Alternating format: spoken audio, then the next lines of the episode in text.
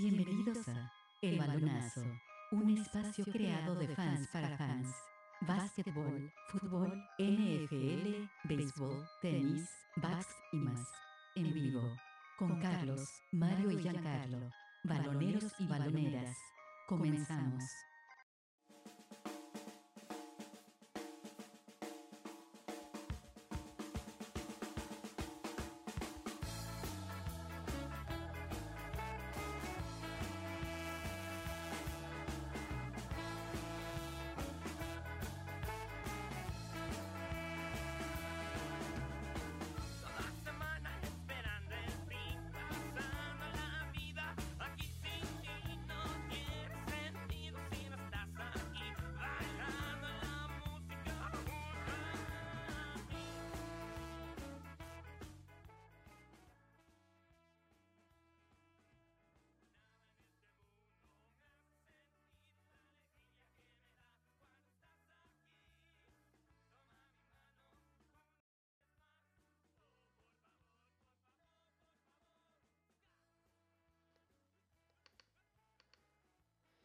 Queridos amigos, Queridos amigos del balonazo, ¿cómo del están? Balonazo, Espero ¿cómo que se están? encuentren Espero que se muy, muy encuentren bien. muy, muy bien. Estamos arrancando Estamos la arrancando semana, la semana, lunes, lunes 24 ya de 24 ya de junio, junio de- del de- año del 2019. año 2019. Tenemos muchos Tenemos temas de qué muchos platicar. temas de qué platicar. El verano, El está, verano está pues medio muerto, pues, medio muerto, pero al final de pero al cuentas, final de cuentas, pues pues el deporte nunca el deporte descansa, nunca el descansa, deporte no el para deporte en no el para globo en el terráqueo. globo terráqueo. Primero saludo con Primero mucho saludo gusto, con mucho a gusto a Mario La Guardia. Mario, ¿cómo Laguardia. estás? Mario, ¿cómo estás?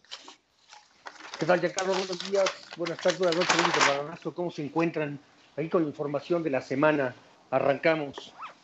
Muy bien, y, Muy bien, eh, y, eh, por el otro lado el saludo, otro lado, a saludo a Carlos Salinas. Carlos, ¿cómo Salinas. estás? Carlos, ¿cómo estás? Un gusto saludarlos, Giancarlo, Mario, amigos, baloneros, a los bowlers de todo el mundo. Qué gusto estar nuevamente aquí enlazados desde cualquier punto del planeta por este espacio virtual del Facebook. Y pues muchos temas el día de hoy. Eh, de repente, bueno, pues como siempre lo hemos dicho, el deporte es igual que la locura, nunca descansa porque cuando no empieza una temporada está comenzando otra y finalmente esto no tiene descanso. Y para compartir hoy, como lo hicimos la semana pasada, les quiero compartir a todos los aficionados al deporte hoy una frase inmortal del tritón Michael Phelps. Él dice, llevar el deporte a un nuevo nivel sería un honor para mí. Y sin duda lo hizo. Llevó a un nuevo nivel de competencia la natación para siempre a través de la historia. Pues sí, ahí el, el mundo del deporte está lleno de románticos y estos románticos eh, pues tienen muchas frases, eh, todo, todo deporte, toda disciplina tiene sus frases que podemos hasta enmarcar, ¿no? Y ponerle la entrecomillada con letras de oro. Pero vamos a arrancar con un balonazo de información. Empezamos. Luis Enrique deja la dirección técnica de la selección de España por problemas personales, después de que confesó que no podía estar concentrado para dirigir a la Roja Europea. La Fórmula 1 ratificó a Hamilton como ganador del Premio de Canadá tras una solicitud de revisión por parte de Ferrari sobre la sanción a Vettel, la cual los jueces ratificaron la decisión de que Hamilton era el campeón. El Real Madrid se enfrentó al Barcelona en la final de la Euroliga de básquetbol, en el cual el conjunto merengue se llevó la victoria con el mexicano Gustavo Ayón. Kawhi Leonard anunció que se convertirá en agente libre a partir del mes de julio, aunque considera seriamente renovar con Toronto. El jugador español Fernando Torres anuncia su retiro de las canchas luego de una brillante carrera que incluye ganar un Mundial, Eurocopas y Champions League. El ex beisbolista David Ortiz se recupera favorablemente después del incidente que sufrió en República Dominicana. Las autoridades aún siguen aclarando la situación. Esto y mucho más en el balonazo. Y bueno, muchas gracias amigos baloneros, baloneras por eh, seguir con nosotros y como lo mencionamos aquí en el balonazo de información, hay varios temas eh, pues que abordar porque eh, a pesar de que está medio lento, medio muerto algunas cosas, pues sí hay tema. Y entonces, Mario, comenzamos con lo de la Fórmula 1. eh, ya pasó un gran premio después de todo el relajo de Canadá.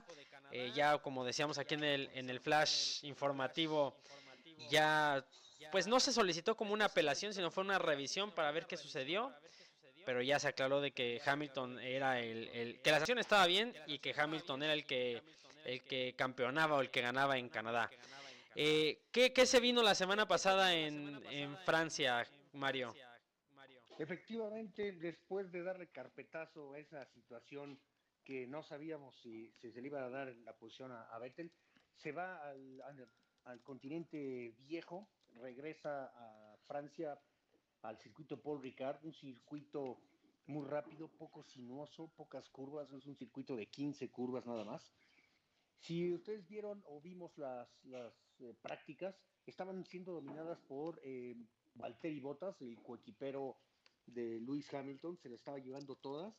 eh, incluso ganó la práctica 2, la práctica 3, y en la calificación, la quali 1 y quali 2 se le había llevado tranquilamente eh, este, el finlandés de Mercedes, pero para la quali 3, Lewis Hamilton hace de las suyas, como siempre, nuevamente, saca y le saca jugo a su monoplaza y logra la pole position destrozando el tiempo que estaba haciendo Lewis Hamilton. Digo, eh, Valtteri Bottas. No sé si Lewis Hamilton lo tiene medido a todos y a su compañero y a todos los aficionados que al final logra sacarle los segundos necesarios para lograr llevarse la pole position.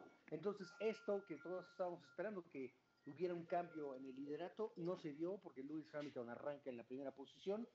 Sebastian Vettel hizo una mala calificación, arrancó creo que en la posición sexta, entonces no había un competidor eh, realmente que, que le pudiera competir. Entonces Lewis Hamilton sale de la, logra la competencia e irse alejándose del- de, de su compañero y logra una victoria tranquila por más de 18 segundos.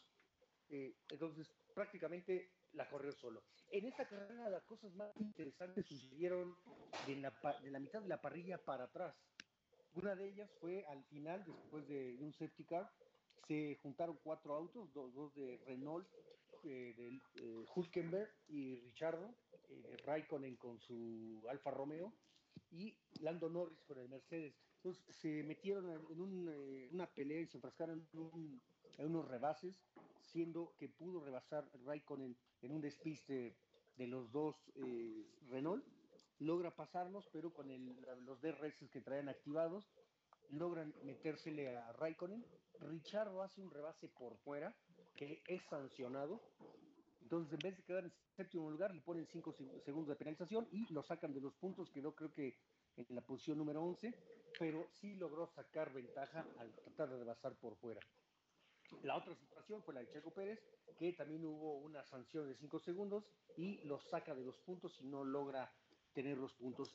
Pero algo muy interesante que eh, estaba tratando de rescatar Ferrari después de, de no lograr eh, quitarle la primera y la segunda posición a los Mercedes, meten al final, meten al final a Sebastian Vettel a cambiarle llantas, le ponen las llantas suaves para lograr el punto eh, por la vuelta más rápida. Digamos que es eh, el premio de consolación para Ferrari. Logra quitarle ese punto que lo estaban peleando mano a mano al final entre Lewis Hamilton y, y, este, y Vettel. Lo logra por la estrategia de entrar a pits al final en llantas frescas y logra ese punto. Un premio de consolación que no sabe a nada, más bien sabe a derrota, porque se despega de una forma ya importante. Sí, ya más gruesa. no- Sí, necesitaría no, no correr en dos carreras Lewis Hamilton para que se le acercara su coequipero. Con esto logran 11 carreras consecutivas eh, logrando ganar Mercedes. Se vuelve la racha más importante en las victorias y el 1-2 eh, casi que hace muchos años hacía, la última vez que se logró un 1-2 tan constante como ahora fue en 1988 con los McLaren, cuando en aquel entonces estaba un tal Ayrton Senna y un Alan Prost dominando la Fórmula 1, ahora los Mercedes lo están haciendo y están haciéndola, pues ahora sí que de ellos. Incluso en la semana Lewis Hamilton declaró, dice, a pesar de que la Fórmula 1 se está volviendo muy aburrida. Él lo dijo, no sé si burlándose los demás, pero de siendo tan aburrida, la están dominando y se lo están llevando. Eh, Pues- la próxima semana tenemos otro gran premio, muy pegaditos. eh, esto pasa en la temporada europea.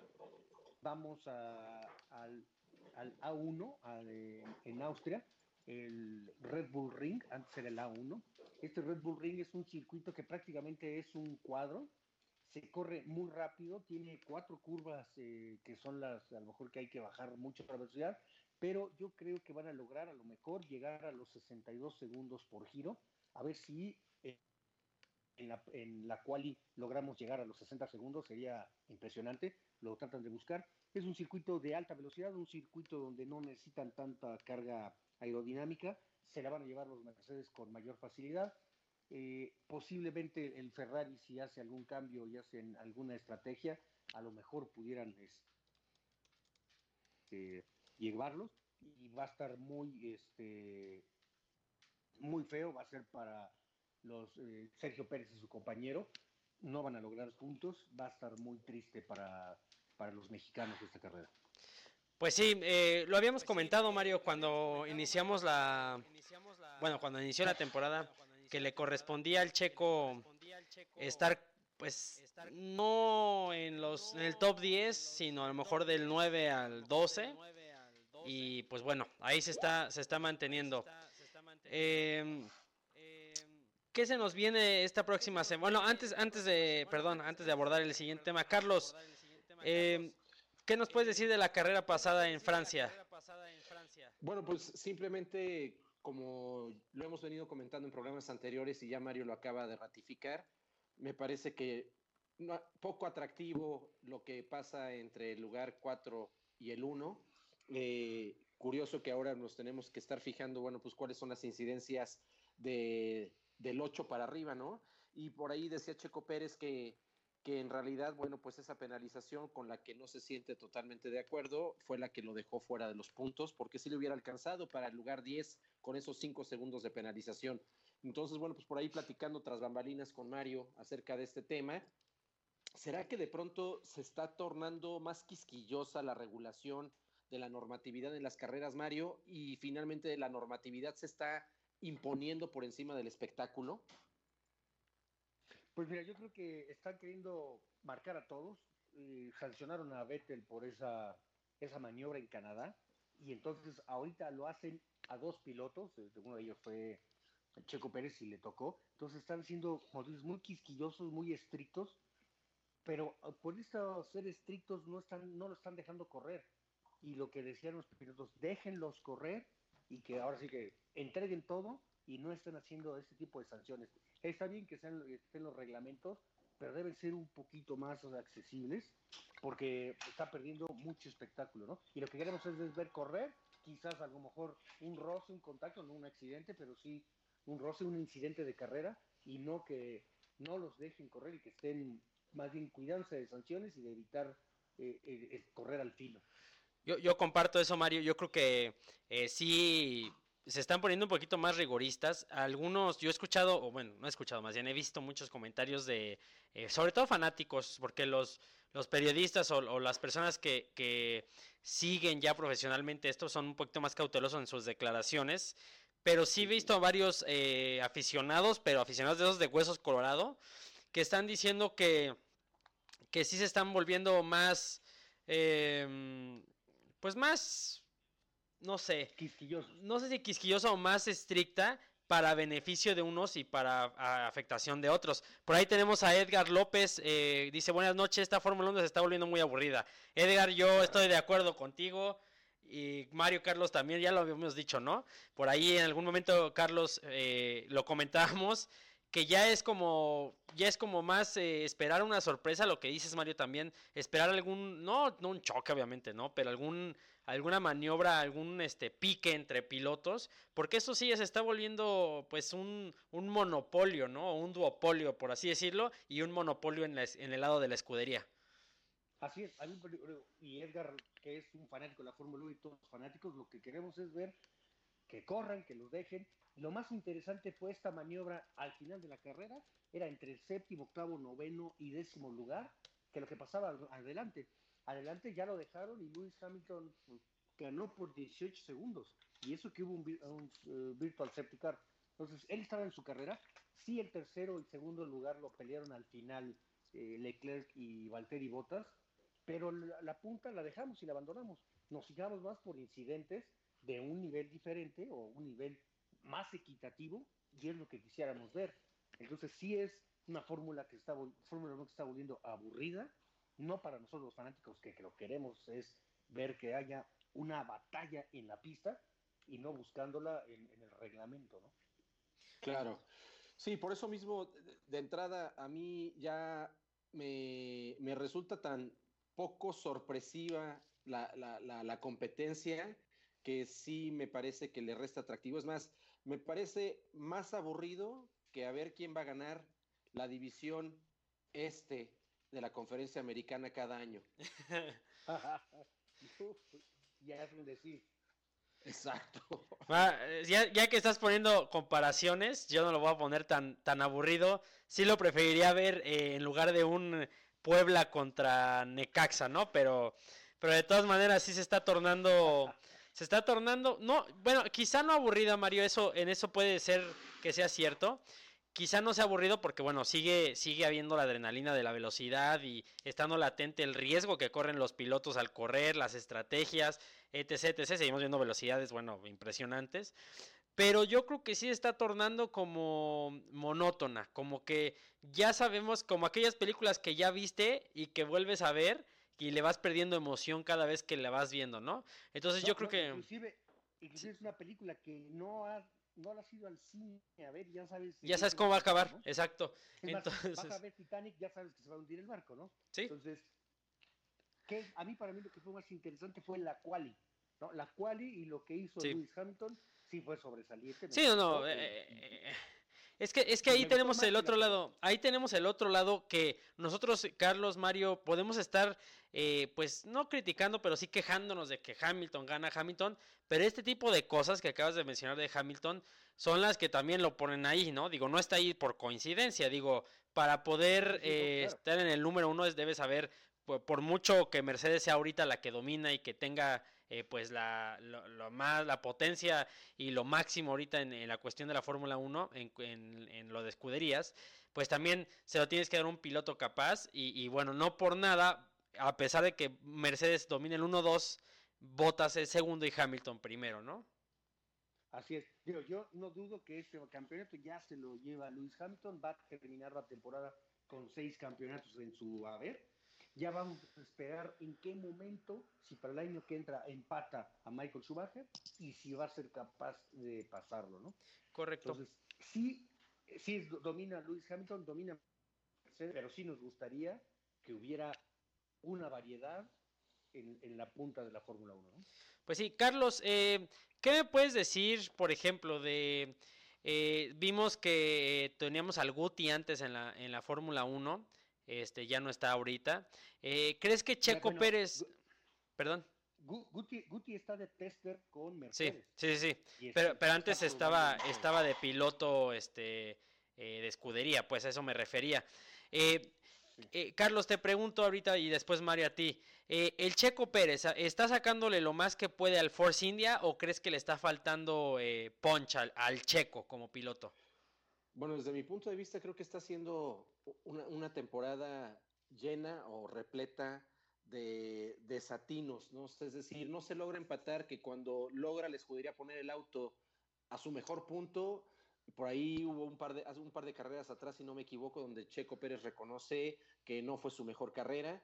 Y cuando parece ser que Checo está en su, en su punto óptimo, eh, la escudería pues lo tiene casi cinco segundos en pits, ¿no? Para hacer un cambio de neumáticos. Entonces, a, mí me, me- me- parece que estamos viendo un poquito como eh, la historia de, de algo que les va a costar mucho trabajo corregir. Yo sí tenía al inicio de la temporada como la expectativa de que probablemente la escudería de Checo Pérez iba a- a poder dar un paso adelante eh, eh, en términos de competitividad, pero me deja en este momento la sensación que no, que todavía no están listos para pasar a un siguiente nivel.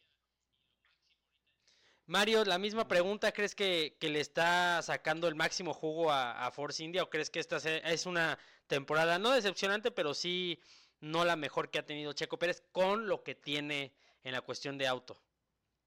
Bueno, sí está siendo una temporada decepcionante en lo personal para Checo, pero no le están, no, no le están entregando el auto que necesita. Veamos la carrera de Checo Pérez durante la Fórmula 1. Desde el 2011 que él llega a la Fórmula 1, llega a un equipo Sauber, un equipo de media tabla para abajo. Él lo desarrolla, saca, saca las mejores posiciones que ha tenido en la historia Sauber. Sauber que tuvo en su haber, en algún momento, tuvo a un Massa, tuvo a un Alonso. De ese tamaño ha tenido pilotos y Checo ha sido el mejor piloto de Sauber. ¿no? Sauber ahorita es la, la escudería Alfa Romeo, pero en su momento Checo fue el que mejor puntos le sacó al Sauber. Después tuvo, vamos a llamarle el error de contratación, que se desesperó y se fue a McLaren. La peor temporada de McLaren fue cuando él estuvo en el 2013. No logró nada. Eh, su coequipero era eh, Jenson Button y estuvieron los dos ahí peleando la, las posiciones. Y después llegó a Force India. También una Force India que las mejores posiciones que le ha logrado a la escudería es cuando ha estado Checo Pérez y son pocos. Entonces Checo Pérez ha sacado lo mejor de cada una de las escuderías. Ahorita lo que es Racing Point o que fue Force India no le están dando las prestaciones. Hubo cambio de dueños, hubo cambio de instalaciones, hubo cambio de motor, hubo cambio de muchas cosas que le llegaron tarde la configuración. Uno de los problemas, y se lo vamos a decir, Checo Pérez se está haciendo viejo y pronto no le van a dar una eh, un buen equipo, ya posiblemente no lo va a firmar, entonces se nos está acabando los mejores años de Checo Pérez en la Fórmula 1 y aquí sí le insisto, no le han dado la prestación de un auto que lo, que, que lo merece para poder sacar adelante. Sí estamos, estamos viendo y desperdiciando un Checo Pérez en un equipo eh, de Racing Point.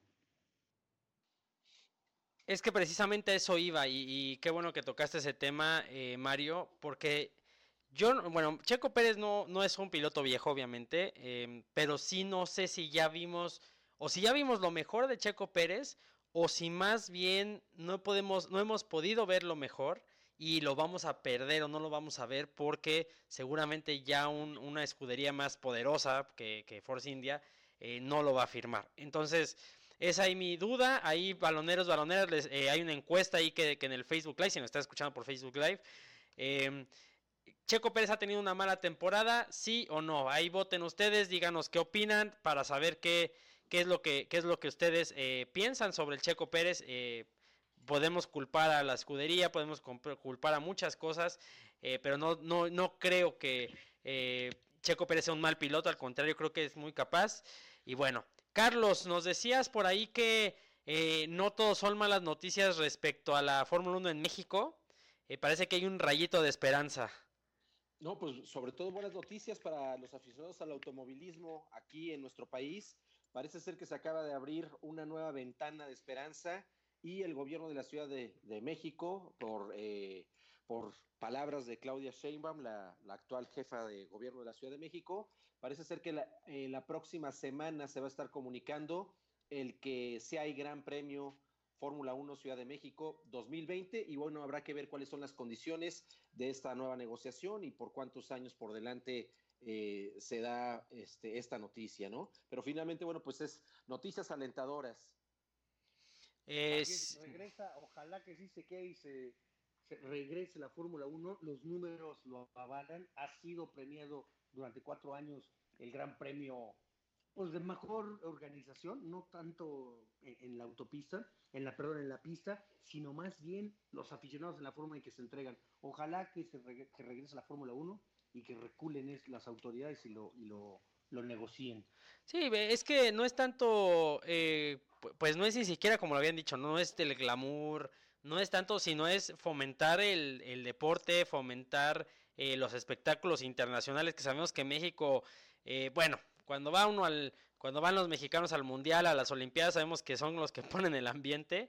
Eh, y, al mismo tiempo, cuando recibimos o hemos llegado a recibir mundiales, eh, bueno, olimpiadas, eh, panamericanos, en este caso Fórmula 1, juegos de la NFL, eh, pues sí, sí, sí se brinda un espectáculo y un ambiente muy propicio para espectáculos de talla internacional. Entonces, me parece muy atinado lo que, lo que nos comentas, Carlos. eh, la noticia es muy buena porque, eh, pues sí se había perdido un poquito, sobre todo los aficionados de, de este deporte, se había perdido un poquito eh, la esperanza, pero bueno, parece ser que, que vamos por buen camino.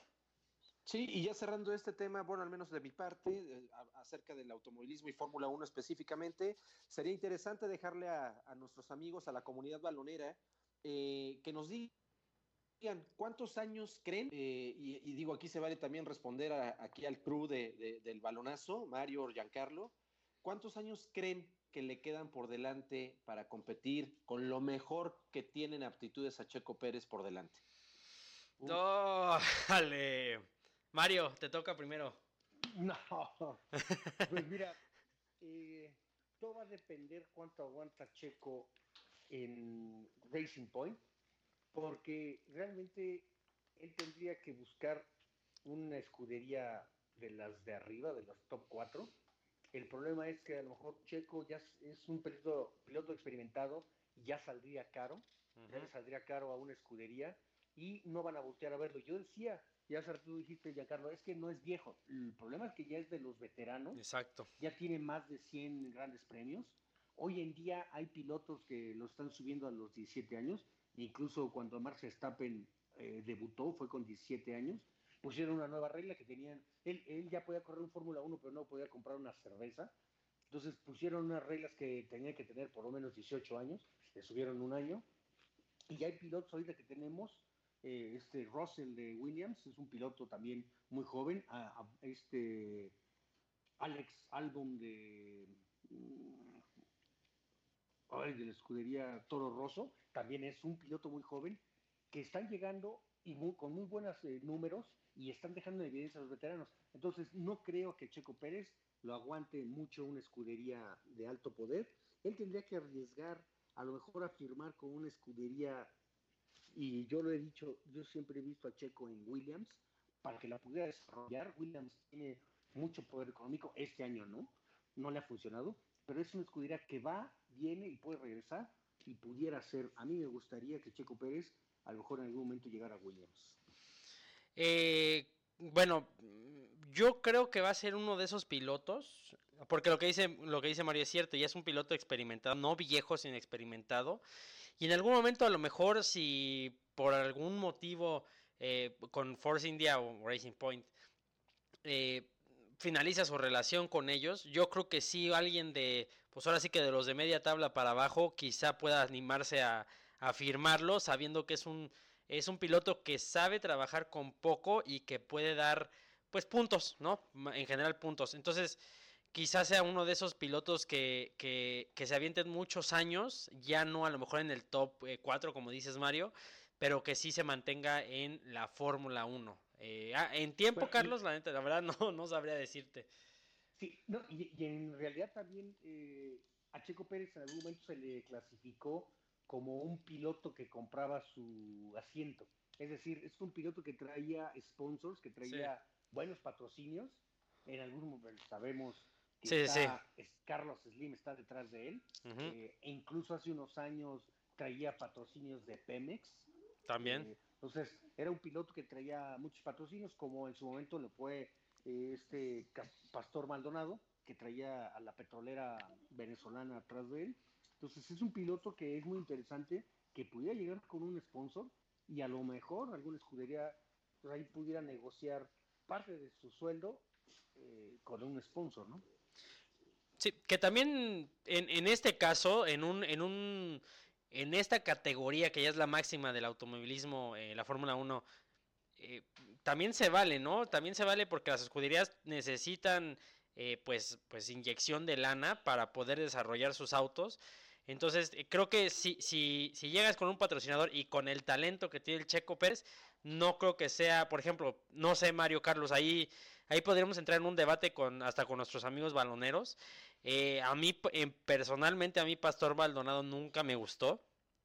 Eh, personalmente yo creía que era un piloto no tan capaz para estar en, la, en las grandes ligas que era la Fórmula 1. Eh, Y y, peor- y yo sí pondría el checo peor- arriba. Sí, claro. ¿Y sabes qué es lo peor? Que a los que vayamos a, a- a hacer esa discusión te van a decir, sí, pero Pastor Maldonado ganó una carrera. Entonces, eso rompe todo porque dices, oye, no era mejor que Checo, pero sí logró Ganar una carrera. correcto. Carlos, a ver, Carlos, contéstate tu pregunta.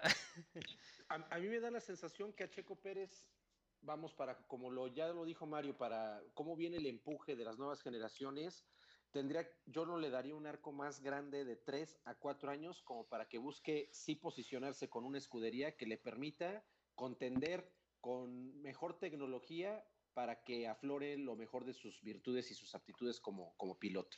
Si se le va ese lapso de 3, 4 años, creo que ya, ya- ya no tendremos oportunidad de, de- de ver a Checo contendiendo este, eh, arriba del top 5, ¿no? Pues, eh, uy, tres años se me hace muy poquito para, para el checo, pero, pero tienes razón, tienes un punto ahí que, que pues por ahí se le pueden ir escapar los años y, y, pues ya, bye, ¿no? Pero bueno, eh, pues pasemos a otros temas, eh, ya dejando de lado la Fórmula 1, que eh, me da mucho gusto que haya una velita prendida de que pueda regresar a México, ojalá. Eh, yo personalmente no he tenido chance de ir a ese gran premio, he estado en otros lares, pero no en ese, y sí, eh, me parece que, que por, por comentarios y pues obviamente conocidos que han ido, me parece que sí es uno de mucho ambiente. Y la NBA, sabemos que los deportes estadounidenses eh, son de pues por temporadas, pero durante los descansos empiezan a pasar al otro día noticias y noticias y noticias y ya fue el draft, y hay noticias. Eh, ¿Cómo vieron el draft, eh, Mario Carlos? Bueno, eh, la selección número uno ya estaba más que cantada, incluso hubo movimientos previos al draft de un jugador, de- del jugador que se iba a ir a los Pelicans de Nueva Orleans. Salió la estrella número uno de los Pelícanos, salió porque ya sabían lo que iba a venir, ¿no? El, el- movimiento y la selección de, de que se iba a dar. Entonces ratifica la selección número uno y empieza a haber movimientos en los demás equipos ya lo comentamos, ¿no? que se está armando ahora los Lakers con la, la, la salida de los Pelicans y la llegada de Anthony Davis a, a los laguneros de Los Ángeles. Se están armando y lo que vimos que se están también armando eh, los Pelicans y hay algunos otros equipos que ya empezaron con los trades y lo que nos dijiste ahorita en el flash de Kawhi Leonard, ¿no? Sí.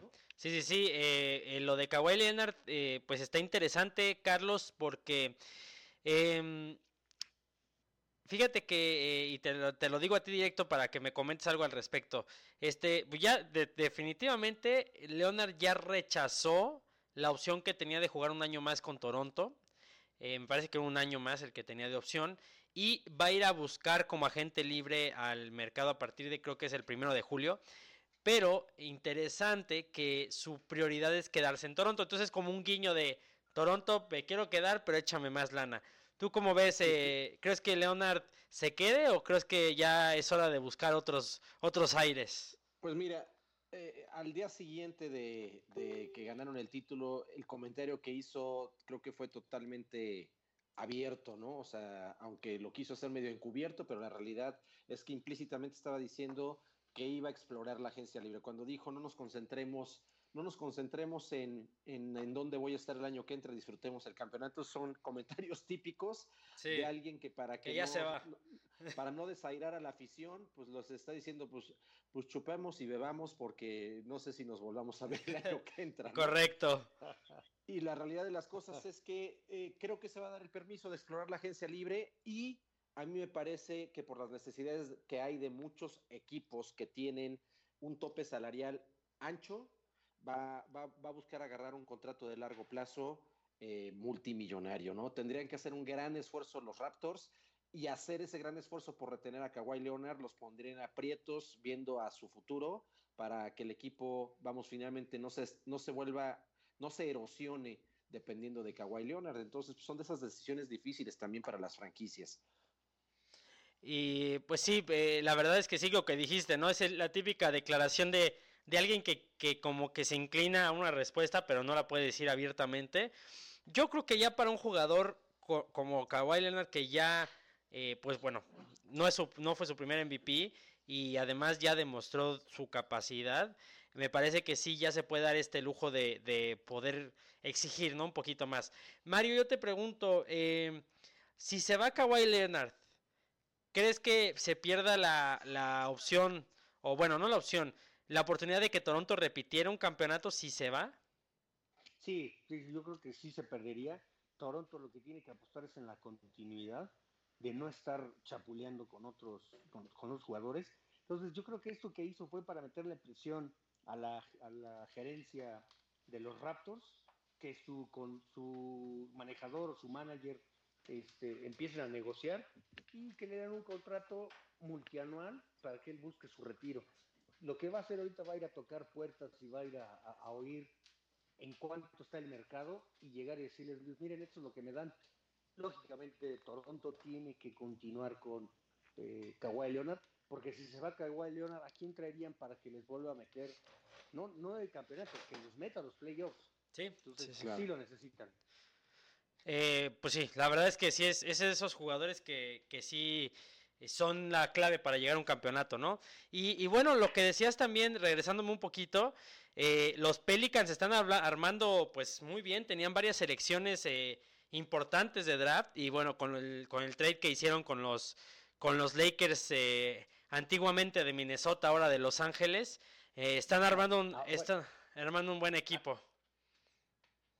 A mí me llama la atención, nada más para que no se nos vaya a escapar, que en el draft, si, si, si, nos, si nos ponemos un poquito finos con lupa, fíjense que en el top 10, o sea, en, en los, los primeros 10 drafteados, tres jugadores de, de, de Duke. Sí, de ¿no? Tres Duke. jugadores de, de Duke en el top 10.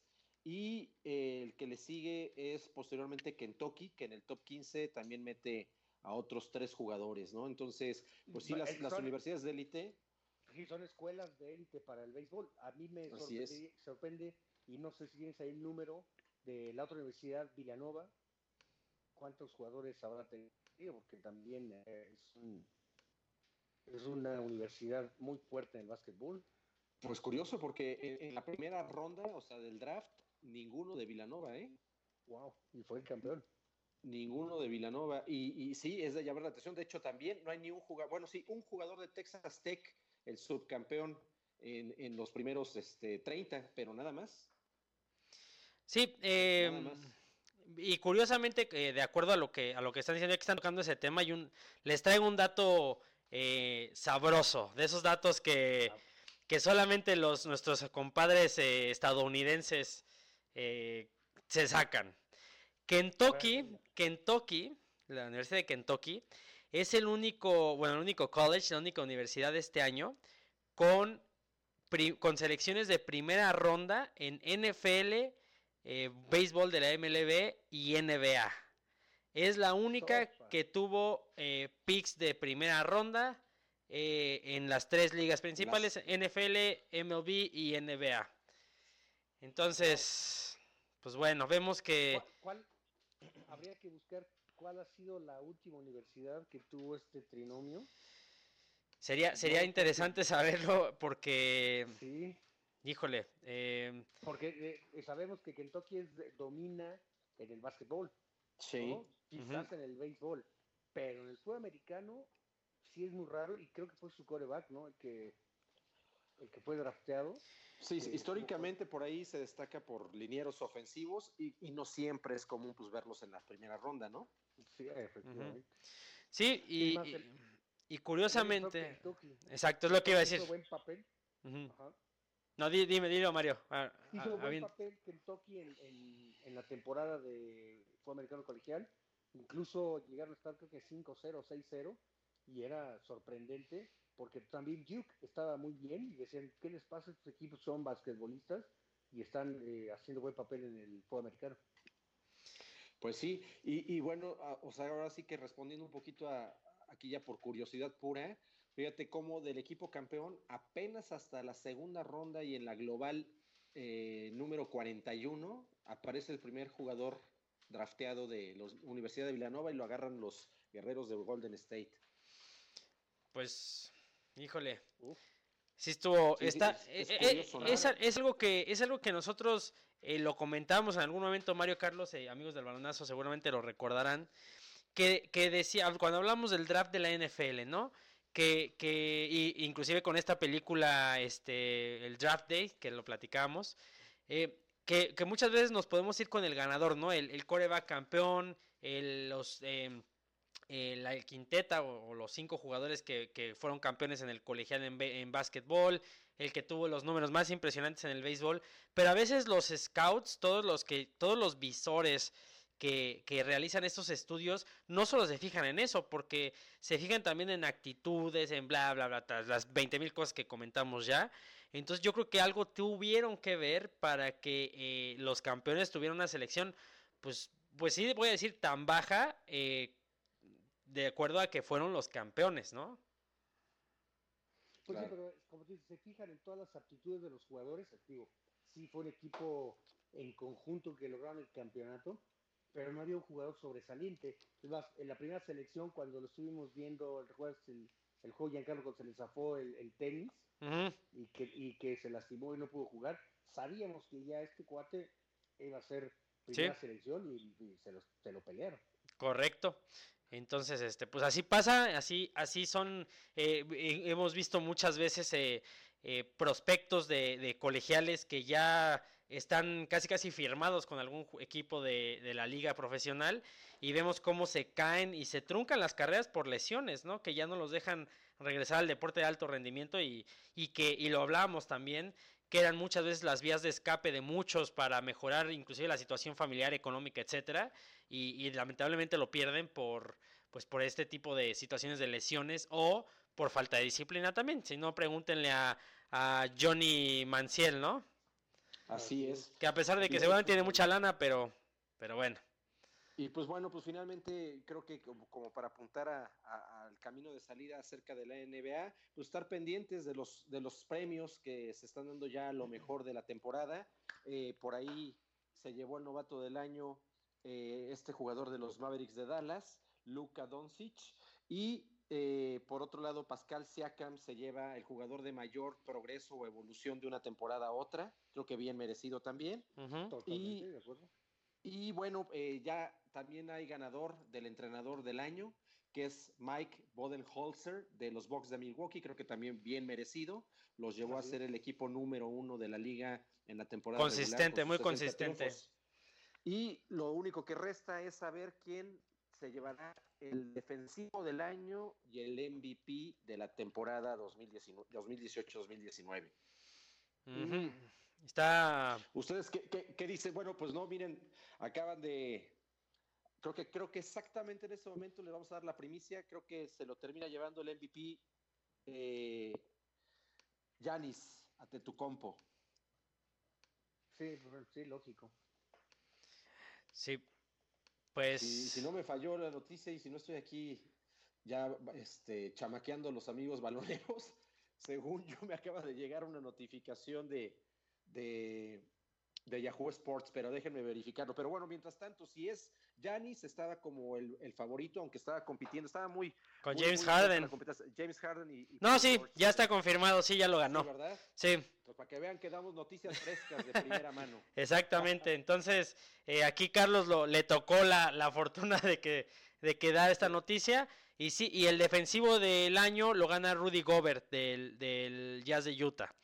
del Jazz de Entonces, Utah. ajá, entonces ya confirmamos los que faltaban, eh, confirmar nada más el de el de el coach of the year, el coach del año Mike Buden- Budenholzer de los Milwaukee Bucks, eh, Pascal Siakam que ganó el, el, el, el basquetbolista que más mejoró de una temporada a otra. Y bueno ya hay otras que cuestiones que el jugador el, el mejor jugador el sexto mejor hombre de la. Lou Williams Lou Williams. Fue el, el ganador. Y este jugador de, de los Clippers de, de Los Ángeles. En fin, pues ya, ya sabemos quién, que, que le ponemos nombre a los, a los premios. Y que, que estén pendientes nuestros amigos baloneros porque pronto les daremos quién se lleva la botarga del año. Sí, también, también ese tipo de cosas este, se llevan. Pero bueno, pues eh, nada más para abrochar la NBA antes de que, eh, salvo que ustedes tengan otra cosa que informarnos, eh, lo decíamos en el flash, en el, el balonazo de información del inicio. Eh, Gustavo Ayón ganó eh, o fue campeón con el Real Madrid de la Euroliga, que se enfrentó al, al Barcelona, un clásico en el, en el fútbol y clásico en el básquetbol también. Eh, son dos equipos que dominan mucho este deporte también en Europa. Gana la Euroliga al Real Madrid. em, y Gustavo Ayón, eh, debido al desempeño que tuvo, porque tuvo una, no solo una buena serie final, eh, sino un, un buen eh, campeonato del NBA, del, perdón, del, de la Euroliga. Parece ser que suena para regresar a NBA, NBA, ya estuvo eh, en estos lares estadounidenses, entonces, eh, pues vamos a ver, ¿no? Sería importante tener otra vez un, un representante en la NBA. Sí, ojalá. Ojalá. Cuando lo- lo- lo- jugó en la NBA no lo hizo tan mal. A lo No. No, no, no, no. buenos fueros eh, allá en Europa y ojalá que sí regrese y que lo, lo vean y lo contraten. Pues, pues sin duda los recientes playoffs nos, nos demostraron que, que la participación de jugadores que juegan, jugadores europeos que vienen de, de- de la liga precisamente de, de aquel continente, tienen completamente para competir eh, en, en- en las quintetas titulares, ¿no? Entonces yo creo que a John con el fogueo que ya tuvo en Real Madrid, que pues es uno de los equipos fuertes de Europa, eh, si, si lo físico ya lo superó, eh, está, yo creo que sí será candidato a poder tal vez regresar para la, la siguiente temporada de la NBA. Pues ya esperemos que, que así sea, y, pero bueno, pasemos a otro tema. Eh, vamos a, a meternos en, en aguas peligrosas hablando de la Super Mega Copa Oro. Eh, México el día de ayer, domingo, eh, derrotó a Martinica. Pues yo tengo que ser sincero, yo vi el juego, me senté a, a verlo completo.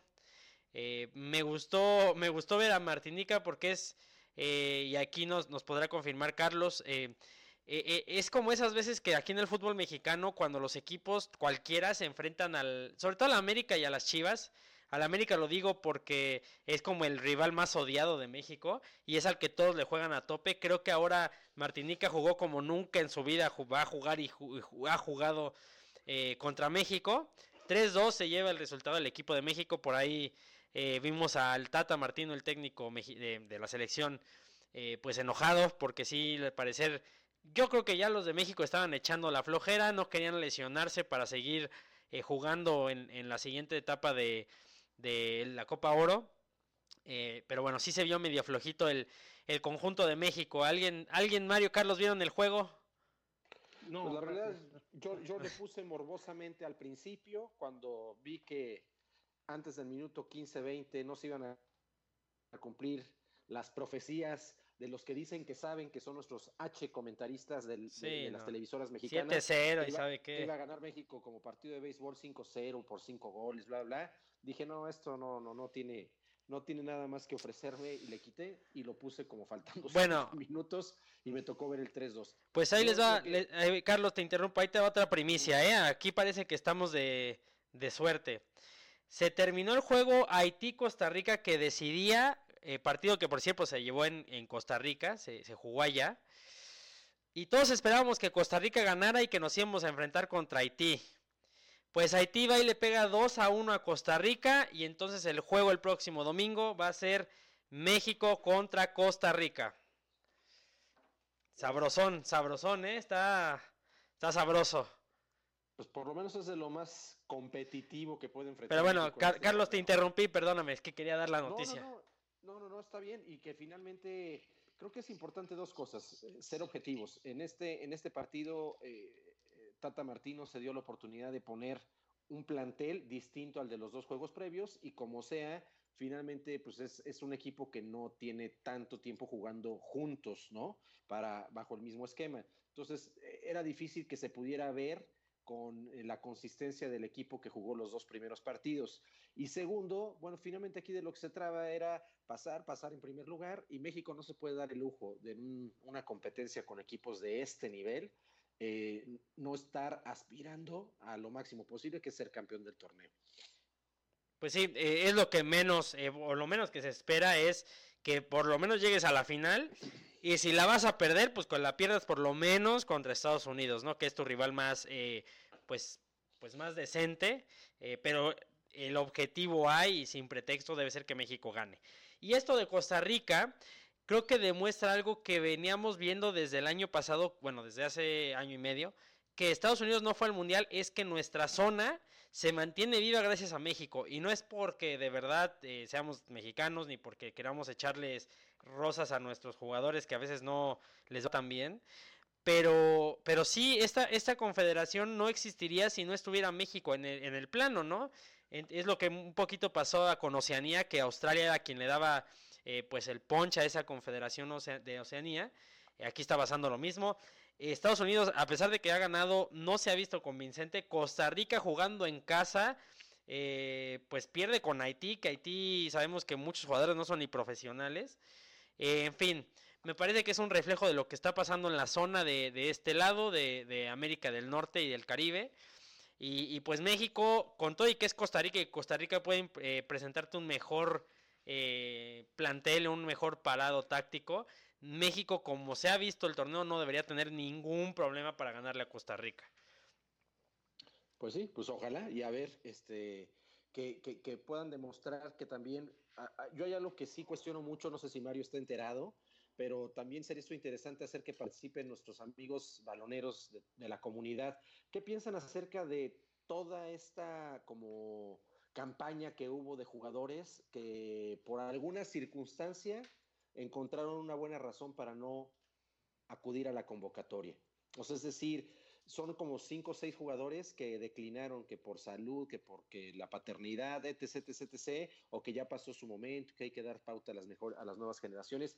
Pero finalmente, representar a, tu selección, eh, vamos, pues yo creo que es el máximo orgullo al que un deportista podría aspirar, ¿no? Yo, yo nunca hubiera visto a un jugador de la NBA declinando ir a los Juegos Olímpicos representando a la selección de Estados Unidos.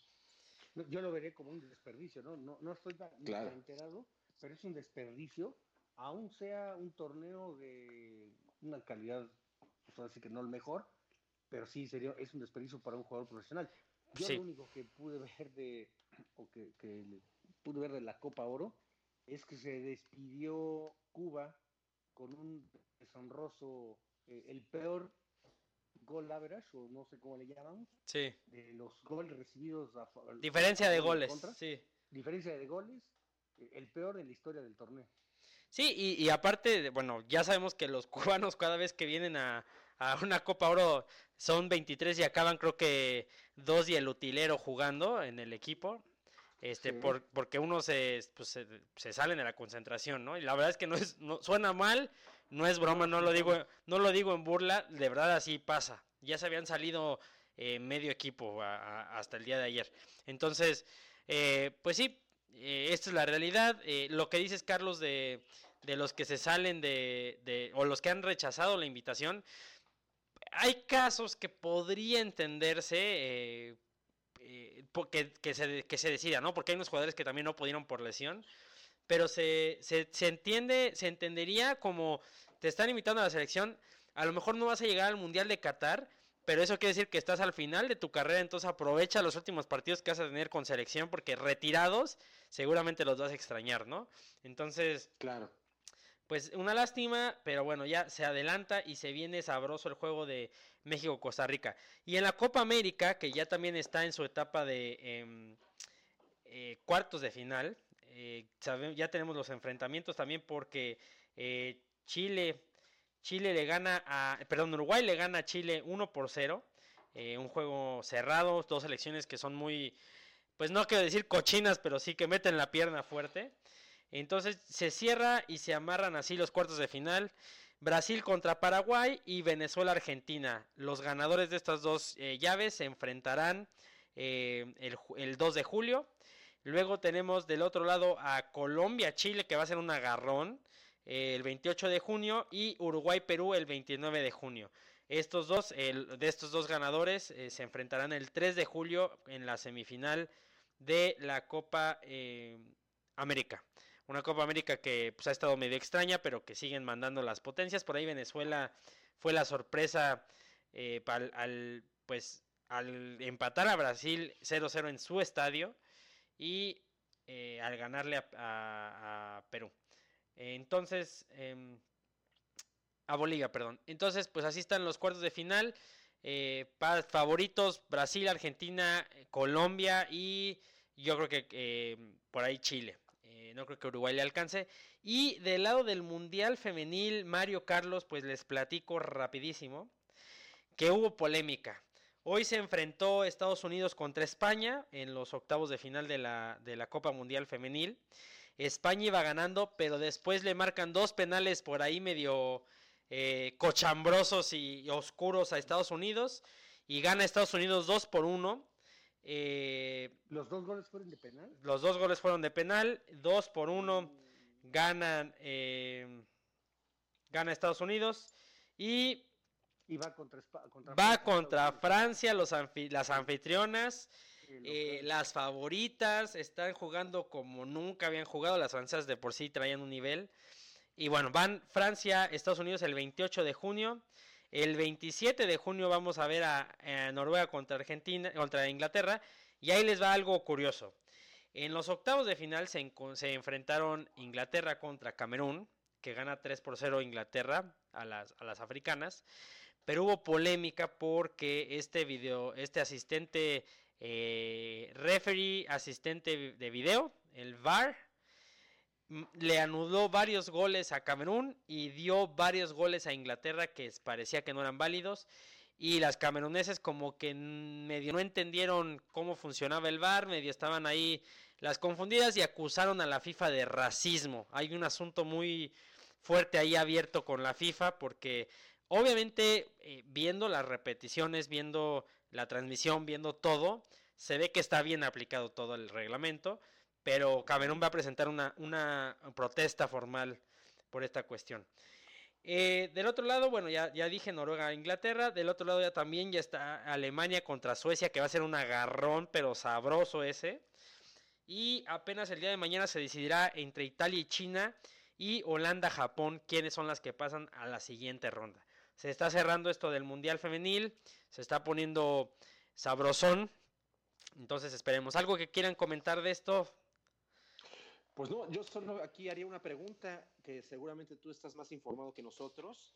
O sea, está la posibilidad de que también en la rama femenil sea campeón Francia y yo no sé si en alguna ocasión en la historia del fútbol soccer se había dado que coincidieran selección varonil y femenil No. ganando de manera consecutiva sus respectivos mundiales. No, no, no, no, eh, no ha pasado eh, y sería, sería un, ahora sí que como dicen, un golpe sobre la mesa de autoridad de Francia y de Europa, porque en los últimos mundiales, bueno, el último mundial lo gana Francia, eh, Sudáfrica 2010 lo gana eh, España, luego eh, Brasil eh, 2014 lo gana Alemania, entonces hay, una, hay un dominio en el fútbol varonil de los europeos y si llegara a ganar Francia sería todavía mayor porque hasta en el femenil que sabemos que Estados Unidos es quien ha como que eh, sacado la casta por parte de, de- de nuestra área, de, la, de América sobre todo. Pero sí sería impresionante y muy importante que Francia ganara los dos, las dos ramas en los mundiales y aparte en años consecutivos. Entonces, pues estaría, estaría bueno, ¿eh? Sí, pues bueno, pues vamos a ver, sería una cuestión atípica. Pues sí, eh, pero bueno, pues abrochemos esto del fútbol. eh, como les decía, hay que esperar qué sucede eh, con, las, con la cuestión de, de Estados Unidos, que se enfrentará mañana. Ah, ahorita les confirmo, pero ahí les va. Déjenme un segundito. Sí, mañana será Estados Unidos se enfrentará, no, perdón, Jamaica se enfrentará a Curazao y Honduras a El Salvador. Y ya el miércoles es cuando eh, jugará Estados Unidos contra Panamá y Trinidad y Tobago Guyana. Entonces ya, ya sabremos quiénes pasan en la Copa Oro, ya para que se vayan armando las, las llaves. Gran sorpresa lo de Costa Rica, me dejó un poquito impactado. Eh, Estados Unidos no debe tener ningún problema porque ya está clasificado. Y este Jamaica y El Salvador, El Salvador que está jugando, bueno, está jugando bien dentro de sus posibilidades, ¿no? Porque también no vayamos, a impresionarnos. Pero bueno, MLB, béisbol de las grandes ligas. Carlos, actualízanos. Mario, actualízanos. Bueno, pues si quieren podemos empezar con eh, el Power Ranking de esta semana. de la MLB. Eh, los Astros la anterior semana estaban rankeados en el Power Ranking número uno, bajaron dos lugares al, del 1 al 3 y el orden de los 10 primeros Power Rankings es el siguiente. Número uno, los Dodgers de Los Ángeles. Número dos, los Yankees de Nueva York. Tres, los Astros de Houston. Cuatro, los Mellizos de Minnesota. Cinco, el equipo que ahorita dicen que nadie quiere enfrentar, que son los Bravos de Atlanta. Ujú. Seis, las Mantarrayas de Tampa Bay. Siete, los Cachorros de Chicago. Ocho, las Medias Rojas de Boston, que siguen a la alza. Nueve, los Cerveceros de Milwaukee. Y en diez, los Diamondbacks de Arizona. Entonces, los, los equipos mejor enrachados en los últimos 10 juegos. Dodgers, no es casualidad que esté en el Power Ranking número uno, con 8-2 de los Ujú. últimos 10. Yankees también 8-2. Y aquí 9-1, sorpresa. ¿no? Eh, ah, pues si ganó hoy, sí, ya se pone 9-1, Sí. cierto, ganó hoy, entonces 9-1. Y los indios de Cleveland ya se metieron aquí en esta racha de 8-2 también en los últimos Ujú. 10. Y bueno, pues después Bravos de Atlanta 7-3 y Medias Rojas de Boston 7-3. Dato curioso, los Yankees de Nueva York acaban recientemente de romper un récord histórico, 26 juegos consecutivos, récord histórico de su 27. franquicia. 27, 27. juegos consecutivos con el de hoy, este, pegando de home run. Sí, correcto. Entonces, pues bueno, eso es lo que tenemos ahorita Grandes Ligas. A partir de esta semana empiezan las votaciones para el Juego de las Estrellas. Sí, ya, ya se está cerrando, ya se hizo el pre, la prevotación eh, y ya se van cerrando los candidatos. Mario, ¿qué nos ibas a decir?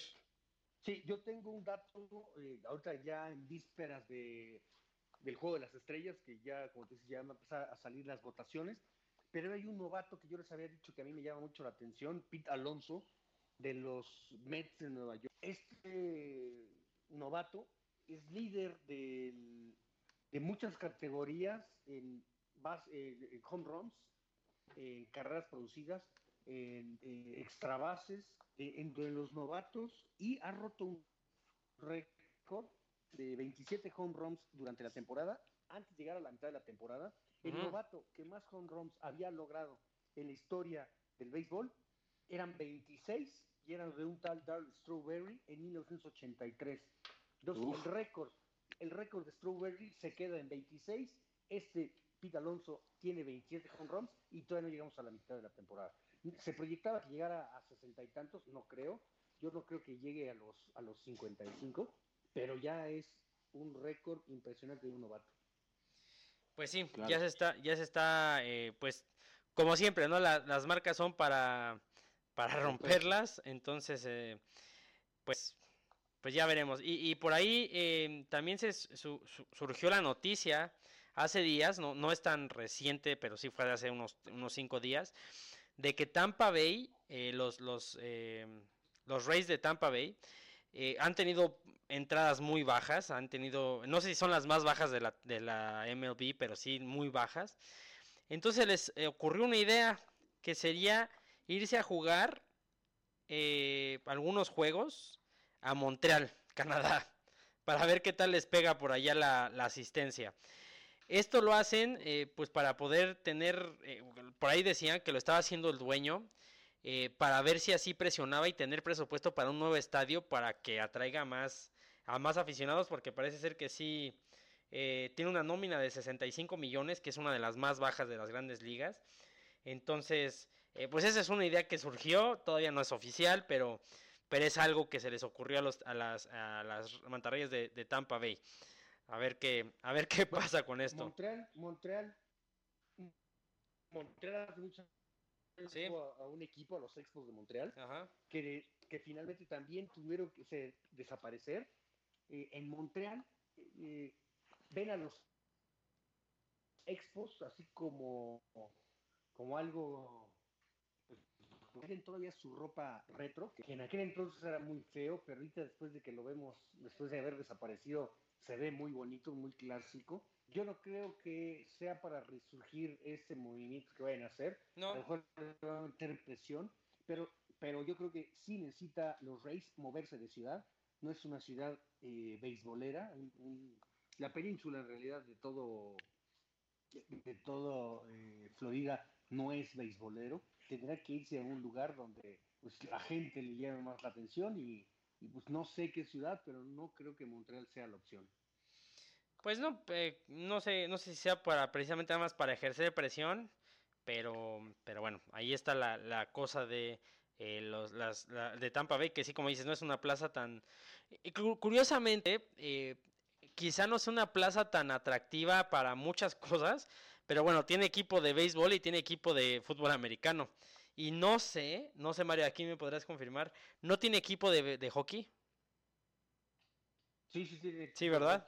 Entonces, este, pues Sí. sí está como Tampa Bay, podrías decir, pues no es la plaza más importante, sobre todo de, de Florida, pero tiene, tiene, tiene franquicias en las principales deportes, ¿no? Así es.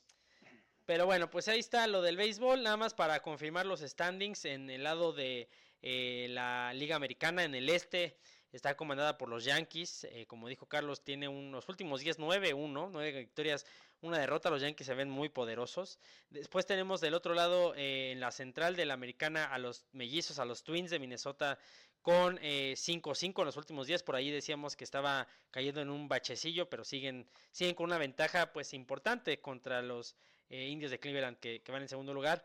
En la oeste de la americana, los Astros de Houston siguen eh, adelante a pesar de que en los últimos 10 llevan 3 victorias contra 7 derrotas, perseguidos con los, por los Rangers de Texas.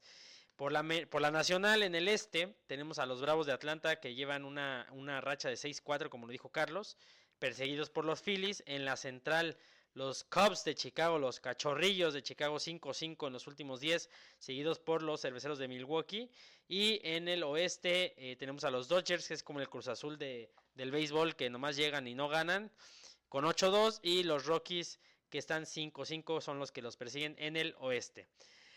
Entonces, eso es el béisbol, amigos baloneros, baloneras. Y sigamos con un tema que a mí me gusta mucho porque es, es un tema que me parece agradable. El tenis es como un, un deporte que, que sí puedes irle a uno al otro, pero al final aprecias mucho, ¿no? Es, es parecido al golf. eh, Mario Carlos, lo- lo- no sé si está mal mi comparación, pero es un deporte que puede ser tu favorito uno u otro, pero lo disfrutas verlo, ¿no? No importa quién gane.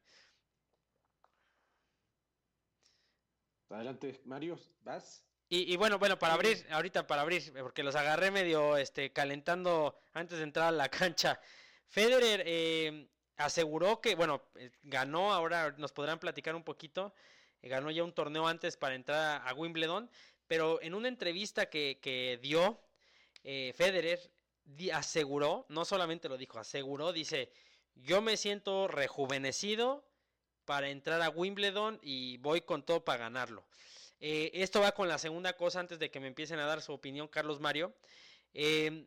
Que precisamente por en Wimbledon, para acomodar las llaves y para acomodar los, eh, los lugares con los que inician los, los tenistas para enfrentarse, en Wimbledon toman mucho en cuenta, sí, el ranking, obviamente, pero también los resultados sobre el pasto, sobre el césped, eh, la superficie, que eh, es muy bonito ver tenis sobre esa eh, superficie, y toman en cuenta los resultados de esa superficie para ir acomodando y va en base a esta situación Nadal se cruzaría contra Djokovic en semifinal, pudiendo ver Nadal o Djokovic únicamente a Federer en la final. Eh, ¿Cómo ven esta cuestión de Wimbledon y de Federer, que sabemos que es un especialista? Esta, si, si Nadal es el rey de la arcilla, bueno, pues Federer podría ser igual en el pasto, ¿no? Bueno, sí Así es, es. un especialista y, el, y si sabemos que Nadal eh, es fuerte en la arcilla, bueno, en el pasto para Federer. Y si re- quiere regresar, pues digo, va- le va a hacer muy bien al, al- al tenis. Y como tú dijiste, o, odias a uno o amas a otro. Y todos tenemos un favorito. Y yo creo que hay mucha gente que sigue a Roger Federer y vamos a verlo hasta el final de su carrera y vamos a seguir aplaudiendo todos sus triunfos. Inclusive pues, es un récord cada vez que sale a una cancha y logra una victoria. Carlos. Sin duda, sí, sin duda, bueno, pues como lo mencionamos eh, en el programa anterior o en la emisión anterior, eh, Federer eh, ganó el torneo que tomó como plataforma de preparación para, para Wimbledon, que inicia la próxima semana, al, al cabo de este fin de semana. Y aquí algo curioso, ¿no? Nadal por ahí en, en Roland Garros estuvo quejando que las cámaras de televisión y la ubicación, y, y algo que ya no deja muy buen mensaje. Dice que de alguna manera no entiende por qué Wimbledon toma una postura como unilateral para poner a los cabezas de serie y lógico porque sabe que ella en la llave que le tocó, si quiere llegar a la final va a tener que pasar pues por Novan Djokovic, ¿no? Entonces, Sí. pues este de- desde ahí no le gustó ser tercer cabeza de serie. Pues sí, yo, yo creo que, eh, digo, no sé si sea como, por ejemplo, ahora, regresándome a una comparación un poco torpe, lo que ah, pasa aquí en la Copa Oro, ¿no? Que acomodan para que Estados Unidos y México lleguen a la final. Yo no sé si Wimbledon lo esté haciendo precisamente para ver a Federer en la final a fuerza, ¿no? Y clavárselo, porque sabemos que Federer es el, es como quien más llama la atención en Wimbledon. No sé, no sé ustedes qué opinen, pero me parece que sí es el, el atractivo de Wimbledon. Así es, y pues bueno, y, si no, pues finalmente ya, ya empezó a calentar el torneo todavía sin, eh, sin, sin comenzar Rafael Nadal.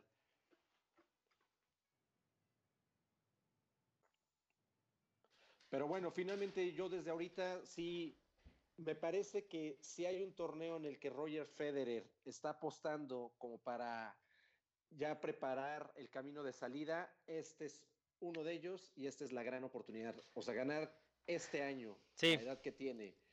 Wimbledon, híjole, sería el- el- la cereza del pastel para una carrera. No, sí, no, no, yo no, yo no, híjole, yo, yo le tengo, y la verdad es que sí tengo que aceptarlo, lo voy a decir. A mí siempre me ha agradado más Federer que, que Nadal. eh, Sí, a mí también. pero, pero, digo, no sé, yo, yo he visto mucha discusión de quién es el mejor tenista de la historia, muchos dicen que Federer, aunque ahorita esté, no esté en el número uno, y, y por ahí creo que Nadal, no sé si me equivoco, Mario Carlos, Nadal creo que ha estado más tiempo en el número uno que, que Federer, ¿me equivoco? En cuanto No a semanas consecutivas, Sí, sí. no sé, creo que no. ¿No? Bueno, por ahí hay una discusión de por qué Federer era, era, men- era- no era el número uno y Nadal sí, y al revés.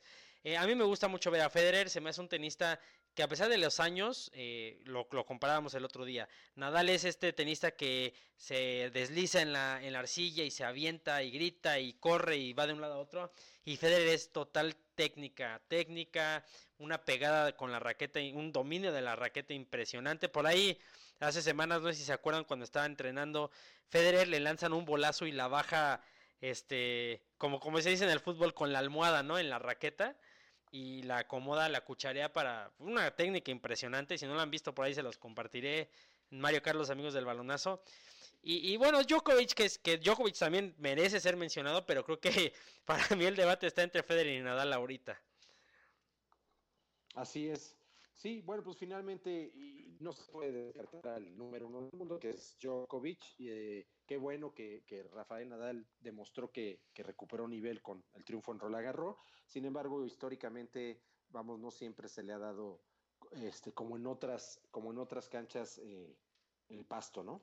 Sí, y la polémica, la polémica de cada año lo, lo, lo vemos en, en varias, en varios portales, en varias noticias, en varios eh, programas de deportes, que es eh, la polémica Wimbledon perjudicando a Nadal y beneficiando a Federer. Pues sí, porque lo quieren ver ganar seguramente. Así como Roland Garros es de Nadal, eh, Wimbledon es de, es de Federer. Entonces, pues bueno, ya, ya esperemos eh, qué es lo que sucede. Y lamentablemente Juan Martín del ¿Cuándo Potro... Ah, pe- ¿Perdón? ¿Cuándo arranca Wimbledon? Wimbledon es... Si no me falla, según yo, el lunes o martes de la próxima Sí. semana. Sí, sí, ya arranca... Ah. Arranca, bueno, de hecho, ya arrancó con los este con las preliminares. Ya no arrancó. sí, sí. con los no rankeados ya arrancó hoy. Este, hoy, bueno, ya seguramente ya en Europa ahorita ya están amaneciendo, pero pero sí, o sea, fue el 24 de junio arrancó eh, el individual masculino. El femenino arranca, eh, bueno, ya el 25. Este, y, y pues ya, ya, ya arranca, pero sí, seguramente ya lo, lo sabrosón se viene eh, a principios de, a finales de esta semana, a principios de la siguiente. Entonces ya estaremos informándoles, amigos del balonazo, qué es lo que va a pasar en Wimbledon. Y lamentablemente otra noticia, Juan Martín del Potro eh, sufrió una lesión hace, hace algunos días y lo tuvieron que operar de la rodilla eh, tras una fractura en la rótula derecha. una lesión, pues las rodillas sabemos que son muy delicadas. eh, pero bueno, son deportistas dando rendimiento y seguramente estará, estará a tope muy pronto. Y otra, otra cuestión relacionada a Wimbledon, Nadal, eh, por ahí lo están entrevistando también ahora en su preparación a Wimbledon y confesó que otra vez tiene recargas eh, musculares eh, que lo mantuvieron fueron un par de días de, la, de, las, de las canchas de entrenamiento, pero que ya otra vez está con normalidad. Entonces, Nadal lo hemos visto, lo decíamos el otro día. Si las lesiones lo respetan, veremos una versión muy buena de Nadal, pero es un jugador que es tan intenso que su mismo juego creo que es lo que le propicia las lesiones. Correcto, sí. Entonces, pues Sí. bueno. Eh, pues bueno, ya veremos qué es lo que sucede en Wimbledon. Eh, a mí es el, el torneo que más me gusta eh, de, de tenis. Eh, por, por todo, ¿no? Porque es, porque es donde es, la superficie que es. eh, en fin, me parece un, un, torneo de estos, eh, de todas las deportes, de todos los deportes, de todas las disciplinas. Me parece uno de los, unos de los torneos, perdón, que mantienen esa esencia como de aquellos años, ¿no? Sí, muy de tradición, muy emblemático. Ver Wimbledon, el pasto y, el- los juegos, sí es impresionante. El arcilla también es muy espectacular, pero sí, como tú lo dijiste, se cuece aparte Wimbledon. Sí, no, Wimbledon es aparte. Carlos, ¿algo que quieras agregar de tenis? No, pues están muy pendientes y ya iremos viendo cómo se dan las primeras rondas a partir de la próxima semana. Pues sí, eh, pero bueno, pasemos a, a otro tema, un tema que eh, pues siempre nos apasiona y siempre yo trato de cortarlo, pero en tiempo, pero siempre nos pasamos. La NFL, eh, Mario Carlos, eh, ¿qué nos pueden, qué nos pueden actualizar de- del, del deporte de las tacleadas? Pues ahora sí que mira, lo- lo- de las cosas de estufa de las últimas semanas, por ahí eh, ya no habíamos tenido oportunidad de comentar, parece ser que ya voló y le dieron una, una temporada de vida a las revisiones de las interferencias de pase dudosas dentro de los últimos dos minutos de, de juego, ¿no? Entonces le van a dar su oportunidad por una temporada y vamos a ver si, qué resultados, qué, tantas polémicas o qué tantos juegos eh, termina definiendo de manera más justa y si prospera o, solo tiene su temporada de debut y despedida.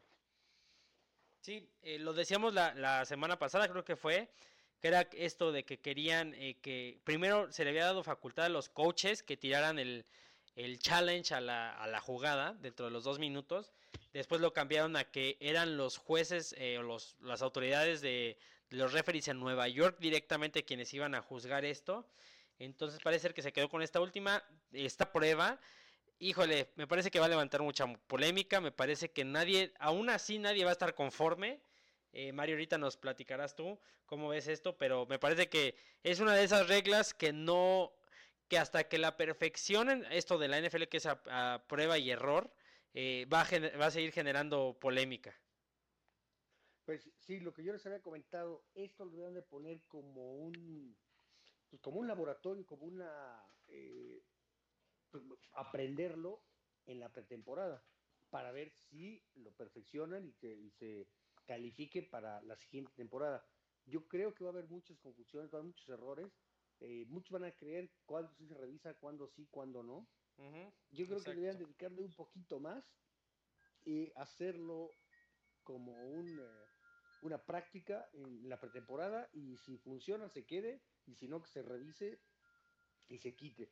Pero así de, de porrazo ponerla, yo creo que va a causar más confusiones que a tiros. Sabemos que la tecnología cuando la utilizan en el NFL la es bien, bien, eh, bien recibida y siempre tiene buenos, buenos augurios. Espero que también sea y que sea algo atinado, porque sabemos que esta, esta liga hace las cosas siempre en el pro de innovar y de mejorar la, la situación en, en el campo y los resultados. Así es. Sí, ot- otra noticia que me pareció muy relevante es que parece, parece que hay un poco también de, de, de- de buen espectro para la recuperación de Alex Smith.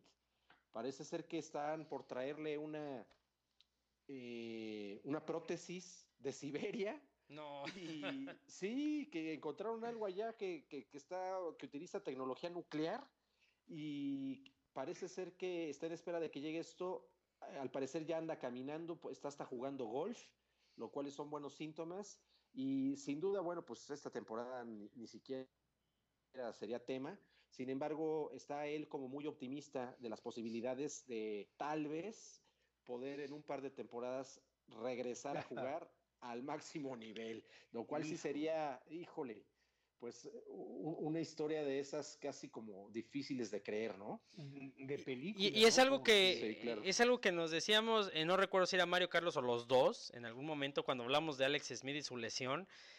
E- esto que sucede, esto que, está, hablas, que hablas, Carlos, de, de que están trayendo tecnología siberiana, eh, perdón que me ría, pero es algo curioso porque es algo que platicábamos aquí en el balonazo, para que vean que sí le sabemos a esto de a estos menesteres del NFL. Decíamos que Alex Smith inclusive estaba su carrera en peligro, no solamente si jugaba esta temporada o no, sino la carrera por el tipo de lesión estaba en riesgo. Entonces, que, que estén intentando todavía a escasos meses de la temporada, eh, intentando como recuperarlo, quiere decir que la lesión si era más grave de lo que decían, ¿no? Porque decían que no, que una temporada y que ya en la siguiente estaba, pues ya vimos que, que están intentando todavía rescatar a Alex Smith, que ojalá porque es un, además de que está cobrando unos millonzotes, este, pues sí es, es un, es un coreback que, que tiene mucho que ofrecer. Eh, pero Así es. Fíjate, casualmente, el día de hoy estaban pasando un juego de playoff de Alex Smith cuando estaba todavía en Kansas City. Y yo no sabía por qué estaban pasando, repitiendo ese juego. Se me hizo raro, dije, algo habrá pasado, una noticia de algo. No sabía que era de Alex Smith, pero eh, pues es esto porque lo están, lo están viendo como si regresa. Sería Claro. pues, algo de sueño, de película, y que algunos años eh, viéramos el regreso de Alex Smith y sea el comeback player of the year, imagínate. Seguramente sí, se lo merecería, ¿eh? Digo, se, se lo merecería. Digo, el problema es, eh, híjole, ya la selección que hizo Washington está buscando, digo, está buscando coreback para futuro, que, que se, se le pueda quitar. Si regresa Alex Smith, yo no creo que regresara o que no hubiera cabida en los Washington Redskins, ¿no? No, no, tiene que regresar a jugar, o sea, No, no, no, por eso, pero ¿con quién? Ah, sí, sí, sí, sí, claro. Sí, se- sería complejo después de la selección de este, de este Sí, draft. correcto. que estuviera, que estuviera pensando Washington. Sin embargo, bueno, pues lo que sí siempre Alex Smith nos ha demostrado es que es un jugador disciplinado, un jugador dedicado, de, de perfil bajo fuera, de, fuera del campo. Sí, sí, Y, y sin duda mucho de eso que ah, este, no estás en el reflector lo ha- lo- le ha permitido poderse enfocar como lo estaba yo leyendo a, a su familia, a conectarse precisamente con esas cosas que son valiosas para él y un plan de recuperación eh, sin perder la esperanza, ¿no? Y, y ojalá, digo, de, de entrada, pues por, por el tipo de deportista que siempre nos demostró ser, este, que, que haya alguna oportunidad todavía para él, porque sí creo que le quedaba fútbol americano para varios años más. correcto. ¿Alguna otra noticia? Porque les traigo ahí dos, dos sorpresitas que les quiero platicar del NFL. Pues yo traigo dos chismes, no sé si... A ver, echa- échalos, échalos. Son dos chismes. Uno, eh, Baker Mayfield le pagó una apuesta a Shaquan Barkley Ajá, cuando sí. fueron drafteados. Cuando fueron drafteados, eh, entre los dos apostaron quién iba a ser mejor, quién iba a ser nombrado el novato del año. Y bueno, lo ganó en su momento Shaquan Barkley. Y Baker Mayfield le pagó una cadena con diamantes. Yo creo que no le costó dos pesos. sí, no. y, y una, un cadenón impresionante. Se lo pagó y ya la entregó. Y eso que todavía traen contrato de novatos, ¿no? Imagínate.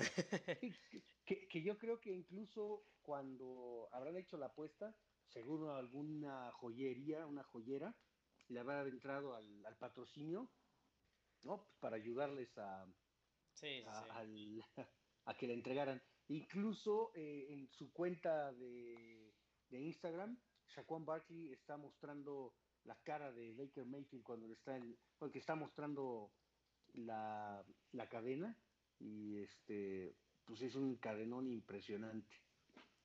Pues sí, Pues eh, bueno. sí, sí vi, sí vi eso del pago de la apuesta. Sí salió. Sí, y, ajá, y, y el otro chisme es eh, lo que el ridículo, porque no es otra cosa que hizo Cam Newton, no sé si Ah, en el avión.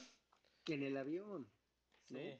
Eh, quiso, pues ahora sí que cambiar el asiento, pero ya dentro del avión. Quiso, quiso charolear, quiso charolear. Sí, quiso charolear. eh, y yo creo que, y como dice mi esposa, ¿no? En el, en el pedir está el dar. Si él hubiera pedido de una forma, pues no sé, a lo mejor decente, se lo hubieran cambiado. ¿A cuántos nos ha pasado que a veces estás en el avión y, y de una forma pides un cambio, con una persona te lo dan?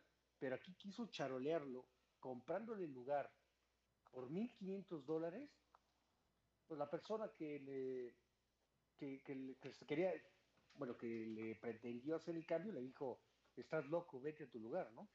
Y se fue a su lugar donde no cabía, porque él decía, "Es que soy muy alto. Bueno, te hubieras comprado un boleto de primera y no estás queriendo hacer el ridículo, porque es 1.500 dólares, le, le hubiera pagado fácil para irse en primera. Sí, Claro. Correcto. Sí, es algo... ah, eh, está el video y sí, Sí. está muy ridículo, pobre cuarto. Sí, sí se ve, se ve hasta mal y sí, un, un quemón, ¿no? De esos que, que luego no están tan bien y que les quitan popularidad a los, a los eh, jugadores de cualquier, de cualquier deporte. Pero bueno, miren, yo, yo quería hacer un ejercicio con ustedes, Carlos Mario, ustedes que son los expertos de la NFL y ahí, ya para, bueno, antes de brochar el balonazo, rapidito, un ejercicio. Les voy a, les traigo, les traigo dos. Una, la dupla de quarterback eh, y wide receiver y receptor más anotadoras de la NFL. Ok, ahí les va. En el número 10, primero les voy a decir todas y ustedes me dicen cuál les gusta más. Esto es por, o sea, esto es estadística, ¿eh? No, no es de que alguien los haya puesto en orden, no, es, es, es por estadística. En el número 10 está Aaron Rodgers y Jordi Nelson con 65 touchdowns. En el número 9 está Jim Kelly con André Reed con 65. Después está Peyton Manning y Reggie Wayne con 67. Después tenemos a Drew Brees con Marquise Colston con 72. Después tenemos a Ben Roethlisberger y Antonio Brown con 74. Tom Brady con Rob Gronkowski 76. En el 4 está Dan Marino con Mark Clayton con 79. En el 3 está Steve Young y Jerry Rice con 85. En el 2 está Philip Rivers y Antonio Gates con 89. Y en el número 1 Peyton Manning y Marvin Harrison con 112. Vemos nombres impresionantes aquí. Sí, ¿Cuál- claro. Digo, de números, oh, de números, pues ya están los números fríos, ¿no? ¿Cuál les gusta más? ¿Qué dupla les gusta más? Ya en cuestión de gustos. Pero no, no se pongan la camiseta, no se pongan el jersey, ¿eh? Sí, bueno, a- aquí a, a mí me sobresalen, me so- sobresale un coreback y, eh, y si lo analizamos, él está, o este coreback se repite en dos, con dos receptores, es Peyton Manning, ¿no? con, con Reggie Wayne y Marvin Harrison. correcto. Entonces, si sacan sus números tan impresionantes aquí, en este caso de la dupla, bueno, pues era un coreback sobresaliente y no le sumamos eh, durante esa época su ala cerrada Dallas Clark. Entonces, nos número cantidad de touchdown que, que anotó. Pero a mí en gustos, en esta dupla, me gusta mucho Drew Brees y Marquise Colston, eh, el de los Santos de Nueva Orleans. Me gusta lo- los resultados. Hay unos que digo, bueno, no, no, cómo, cómo lo, lo- lo lograron, eh, pero yo creo que es la que más me gusta, Drew Brees y Marquise Colston. Carlos, No, a mí sí, sí creo que es Peyton Manning con Reggie Wayne. mm, sí, es que sí. Sí, sí, sí, sí. Eran, eran espectaculares y, y- Pero- y pero Marvin consumieron y devoraron. Pero con, Con Marvin Harrison. Tuvo, tuvo más anotaciones que con Reggie Wayne. Sí, pero creo que en términos de yardas, logró más yardas con Reggie Wayne, ¿no? Creo que sí, creo que sí, ahí sería bueno checarlo, pero, pero me parece que en touchdown sí gana, eh, eh, pier- pierde con Reggie Wayne, pero creo que en yardas sí tiene más. Ahí, ahí habría que checarlo. Y hay una de las cosas, bueno, el, el diferencial en estos dos es eh, la personalidad del, del receptor de Reggie Wayne y Marvin Harrison. A mí en lo personal, la personalidad de Marvin Harrison no me gusta, no me gustaba. Incluso era solitario, se separaba, se iba del lado de la banca, se sentaba, era muy callado, no era carismático. Termina su carrera, no le ofrece ninguna chamba y Reggie Wayne, al momento que sale, ahorita está como analista en NFL Network, lo hace muy bien, se desenvuelve Sí. muy diferente a la persona de Marvin Harrison. Independientemente del coreback de Peyton Manning, que yo creo que pues sí se los lleva a todos estos. En cuanto a los números, bueno, tenemos a cuatro, a, a cuatro corebacks con números que están peleando y tenemos a jugadores del Salón de la Fama Sí. y sí están, es- es- todas estas duplas están, pero que, que a lo Sí, no, mejor no, pues- vamos, a, vamos a ponérselos a nuestros amigos del balonazo que, no- que, que nos pongan su top 3 y este vamos a encontrarnos algo muy impresionante. Porque también si ves la de Steve John, Jerry Rice, si ves a Jerry Rice, a mí no me gustaba tanto como con recepciones, digo, lanzando Steve Young, pero Jerry Rice pues, se lo lleva, ¿no? Es que eh, Sí, claro. sí, sí, es que ahí encuentra, ahí es donde te- es lo que lo que la por eso iba ahí la, la pregunta con Jiribilla. En números pues están muy fríos, ¿no? Eh, vemos que Pey- sobre todo Peyton Manning se los lleva de calle. Pero ya luego entramos a estilos, entramos a yardaje, lo que dijo Carlos. A mí también me gusta la de Reggie Wayne y, y Peyton Manning, eh, yo creo que me quedaría con esa. Estaría bueno sacar ese dato de las yardas, que con quién tuvo más yardas, pero yo me quedo con esa. Y ahí, eh, bueno, ya, ya después de que me dijeron eso, por ahí, eh, no sé si fue Mario Carlos, mandaron uno de rapidito, eh, el top de los, bueno, los rankings de los, eh, de los running backs, de acuerdo a la página NFL Stat Page, em, que ponen al- actualmente, estoy hablando de actualidad, les voy a decir el top 10. Saquon, Saquon Barkley en el número 1, Alvin Kamara en el número 2, Livon Bell en el número 3, Ezequiel Elliott en el 4, Christian McCaffrey en el 5, Todd Gurley en el 6, Melvin Gordon en el 7, Joe Mixon en el 8, Nick Chubb en el 9 y Dalvin Cook en el 10. ¿Están de acuerdo que son los mejores 10? eh, olvídense del orden. ¿Son los mejores 10 corredores de ahorita en la actualidad en la NFL? Eh, Eh, eh, el 1 el uno y el 2 para mí no tienen cuestionamiento, ¿eh? Ah, y, y, y, y sí. Y, ahora, Mario, por ahí te vi dudoso. ¿Por ahí meterías a alguien? Eh, bueno, es que este ranking es de la temporada pasada y pues bueno, hasta ahí la podemos dejar. Lamentablemente de Gurley vemos que al final pues, su desempeño en los playoffs no fue el adecuado. Si quisiéramos hacer este power ranking de cómo van a arrancar este año, pues bueno, están desestimando a todos los novatos que, que están Claro, claro, sí, sí, sí. a, a- a- a los jugadores que están cambiando de equipo y que van a ser un sobresaliente. A mí me llama mucho la atención de, y esto es para, para tu equipo, Giancarlo, Mark Ingram ahora a los Ravens les va a ayudar mucho, va a sacar muchas yardas, Sí.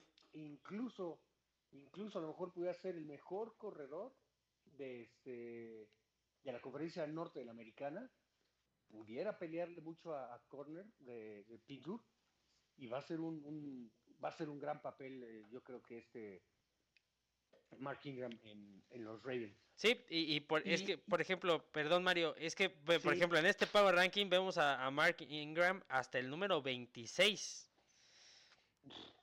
Entonces, No, por eso les preguntaba. Sí, sí, sí le quitó mucho protagonismo este Camara, pero Camara es un jugador de tercera oportunidad, de campo abierto, de que de- sale a pase, no es un corredor de potencia como es Mark Ingram, que pudiera dar un golpe, romper taclea y seguir.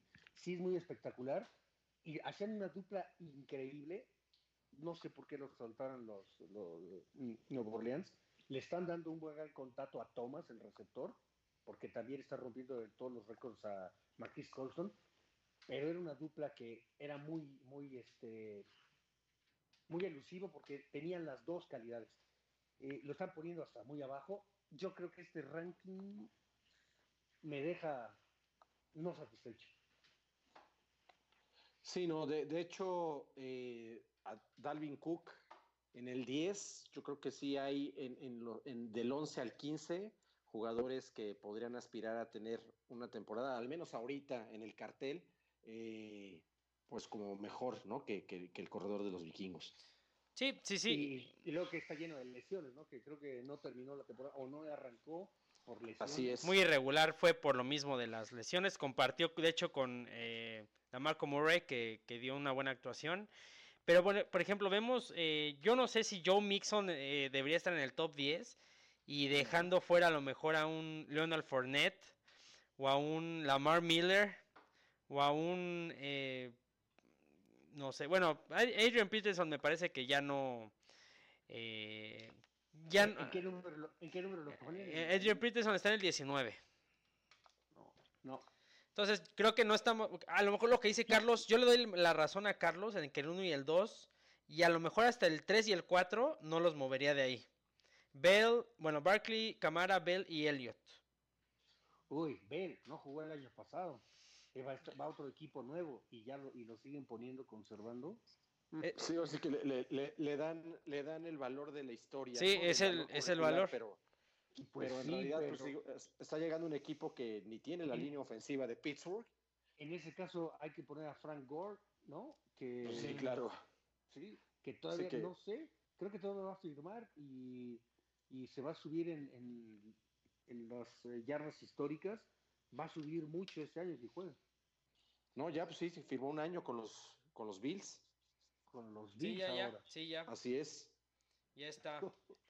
Pero bueno, pues ya, ya ese era el ejercicio. Eh, ¿Algo más que quieran aventar antes de dar el carpetazo de cualquier otra cosa? No, no, no, pues Eh, ya estamos bueno, aquí en espera de... De, de la NFL, eh, los novatos se presentan ahora sí al training camp el día 7 de julio, el 17, y los veteranos el 24, y de ahí ya se arrancan y no se detienen eh, todos los equipos de la NFL, ya ahora sí con, con miras al, a la temporada. Para mí con esto es con lo que concluyo, concluyo NFL. Pues sí, eh, de otras, de otros, eh, pues noticias, lo del niño Torres que se retira ya del fútbol, eh, jugador de, pues a ver, no, no, no quiero pronunciar mal, eh, pero jugaba en Japón, eh, se decidió retirar a los 35 años y algo que, que me dio, pues me dio risa porque eh, creo que fuiste tú, Mario, el que, el que propuso que mencionáramos lo de, lo de las chivas. Entonces lo voy a mencionar. Sí, Eh, o- eh, sabemos que, y Carlos, ahorita es lo que, antes de, de cerrar, creo que, que- quiero que este sea el último tema. Las Chivas el día de hoy anuncian que eh, a Mauri Vergara, hijo de Jorge Vergara, eh, eh, es nombrado director general del Club Guadalajara, del aspecto del lado deportivo de, de la empresa OmniLife. Y su primera, a las 9 de la mañana lo anuncian y a las 3, 4 horas sale un comunicado corriendo a José Luis Higuera. Eh, Carlos, ahí en Guadalajara, ¿cómo se vive el ambiente de esto? Sobre todo que Higuera no era alguien querido por la afición de las Chivas. Pues eh, aquí lo, lo delicado es que eh, tomó una postura como muy desafiante ante, ante las cámaras y lo peor del caso es que le, dieron evidencias, ¿no? Evidencias incuestionables. lo callaron sabroso, como de se dice por ahí. de sus propias declaraciones. Entonces, la realidad de las cosas es que eh, muchas veces, yo desde que lo contrataron, cuando supe de, su expertise, que no tenía nada que ver ni con el deporte ni con el fútbol, dudaba mucho que fuera a ser la persona. eh, vivió horas extras o tiempo extra de ese campeonato que lograron eh, con, con Matías Almeida, pero la realidad es que ya, ya, ya se agotó generacionalmente la gestión de esa, de esa directiva y hoy pues Higuera fue ya nada más como el último eslabón que faltaba para dar paso a la nueva gestión de, de Amauri Vergara. Oye, este personaje que están diciendo qué, qué rol jugaba en la organización. No, pues era el presidente de- del equipo. Uf, Sí, Vale.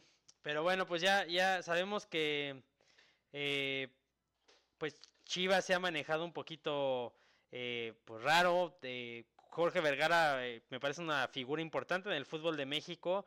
Lamentablemente se encuentra pues, delicado de salud y pues no está en condiciones de este pues de, presidir, ¿no? La- el Club Guadalajara lo deja su hijo que es más aficionado al cine que otra cosa.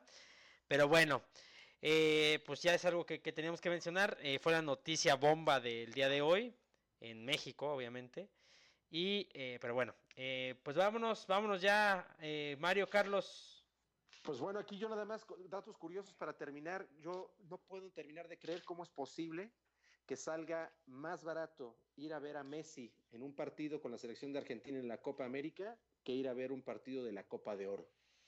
Correcto. Increíble, ¿no? Sí. O sea, eso no, no- no hace ningún sentido. Y pues invitación a nuestros amigos, do- dos cosas importantes. eh, ya instauraron en, eh, en Imperial, California, el día de Andy Ruiz Jr. Ah, de veras. 20 22 de junio tenemos que ir el próximo año a Seis mil personas Imperial, al desfile. California.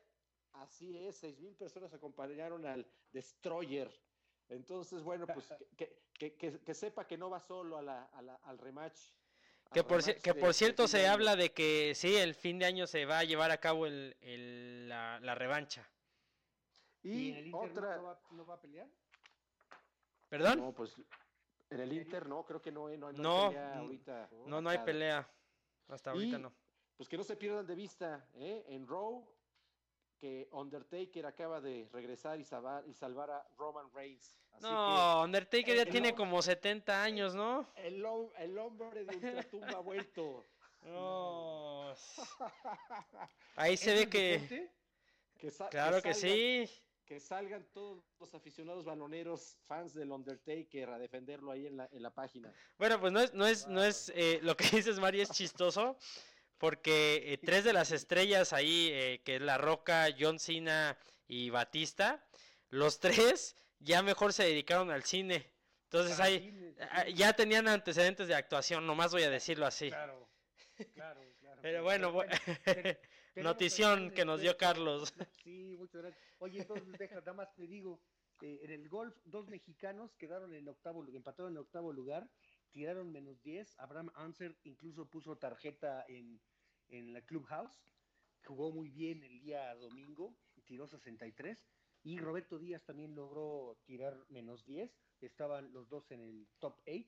Eh, Carlos Ortiz no logró pasar el, el corte, entonces nada más jugó dos días, pero tenemos ya a tres mexicanos en la, en la PGA que ya están constantemente en, este, en los buenos resultados. Pues perfecto, perfecto. Qué bueno que tengamos presencia en el golf, que, que es un deporte que se practica mucho en México y que, y que necesita más arraigo, me parece. así es. Pero bueno, así es, así es. pues vámonos, Carlos Mario. Pues vámonos, que hay cosas que ver para la semana que entra. Exacto. Carlos, un abrazo. Igualmente para todos, Mario, Giancarlo, baloneros del el universo, un fuerte abrazo y recuerden, hay que estar pendientes del deporte porque igual que la locura no tiene descanso alguno. Mario, un abrazote. Gracias, Giancarlo. Carlos, seguimos. Y pues Seguimos. bueno, amigos del balonazo, amigas del balonazo, un abrazote también a ustedes. eh, que espero que hayan disfrutado de este programa y ya nos veremos la próxima semana con más. Eh, recuerden Spotify, iTunes, eh, SoundCloud, eh, TuneIn, iHeartRadio también, podcast, el balonazo podcast, así nos encuentran.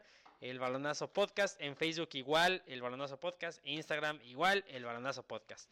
Un abrazo, un saludo desde donde quiera que nos estén escuchando y no se pierdan la próxima emisión de El Balonazo. Cuídense, hasta luego. Chao.